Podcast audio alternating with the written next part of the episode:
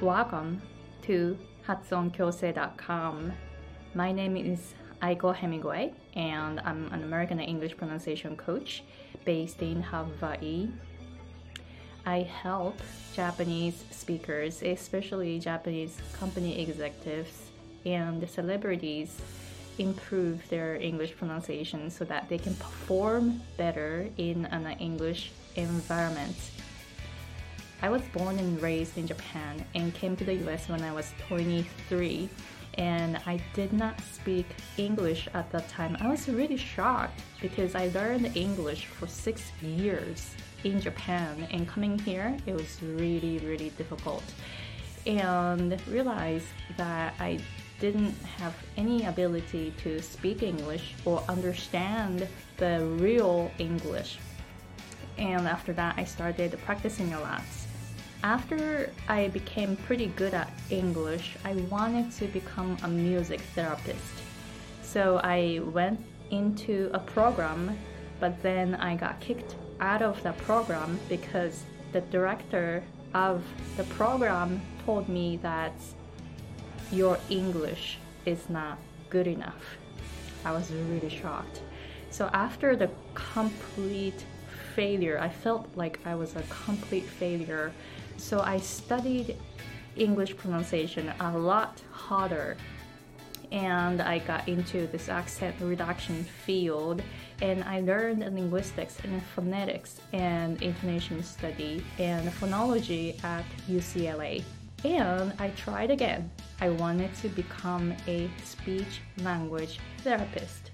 So I took a test, wanted to get into the program, but I couldn't get into the program. Again, the director of the program told me that your English is not good enough. I was really shocked again. So after that, I realized that I was lacking a lot of things in my English pronunciation. I was lacking air, vibration, and energy or momentum. Momentum is about how you move your energy, right? So I slowly started discovering the concept of having English air, vibration, and momentum. Since then, I started teaching other Japanese people to acquire air, vibration, and momentum. So you can hear how I was speaking English before. So I was speaking English like this before. You can see that my breathing is really light, my voice is really light, and I was speaking really, really fast like this before. People asked me to repeat so many times, maybe because my voice was not loud enough. And at that time, a lot of people told me that, oh, your English is really good. I love your accent. Um, but then sometimes I had to repeat myself, and then people told me to speak louder too. So that was my pronunciation before. But then after I started learning more about air, vibration, and momentum, and this is how I speak English now, people do not ask me to repeat anymore. And it's pretty rare that someone tells me that, oh, your English is good or I love your accent. People really don't tell me that anymore.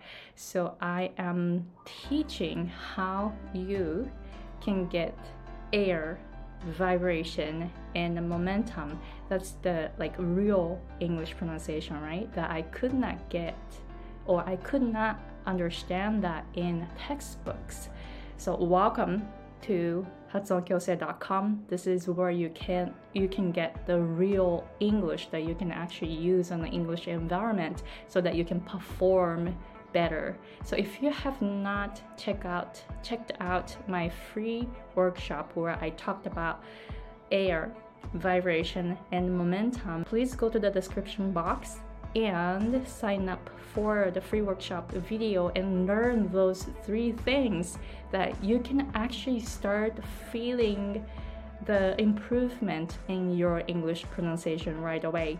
So, if you have any questions, please let me know. Again, I am here to support you to go to the next level so that you can perform better in an English environment.